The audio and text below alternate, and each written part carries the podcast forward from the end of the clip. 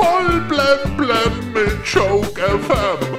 Dein täglicher Comedy Newskick. Heute im Studio. Hallo amigos mit Bibi. Unser neuer Bundestrainer Hansi Flick hat Ilkay Gündogan in langen Gesprächen davon überzeugt, seine Nationalmannschaftskarriere doch noch nicht zu beenden. Ich meine, sportliche Gründe kann das ja wohl nicht haben. Aber kann ja sein, dass Gündogan als Kabinen-DJ allererste Sahne ist.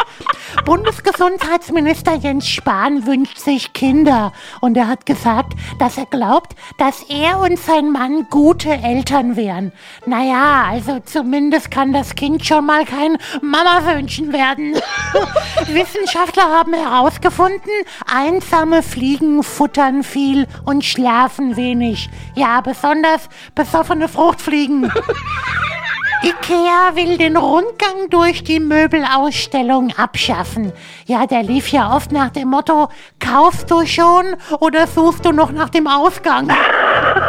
Papst Franziskus hat jetzt erneut dazu aufgerufen, sich gegen Corona impfen zu lassen. Denn die Impfung sei ein Akt der Liebe. Ja, kann schon sein, wenn man sonst keinen anderen Akt der Liebe kennt. Viele Frauen sagen, es geht zumindest ähnlich schnell. Der Verstehen Sie Spaß Moderator Kido Ganz feiert heute seinen 50. Geburtstag. Das blondierte Entlein unter den Spaßvögeln. Also falls ihr Guido Ganz etwas schenken wollt, der wünscht sich gerade eine neue Sendung. Unser Bundesverkehrsminister Andreas Scheuer hat heimlich geheiratet. Es ist mit 46 Jahren schon seine dritte Ehe. Manche Kritiker sagen, nicht mal das kann er.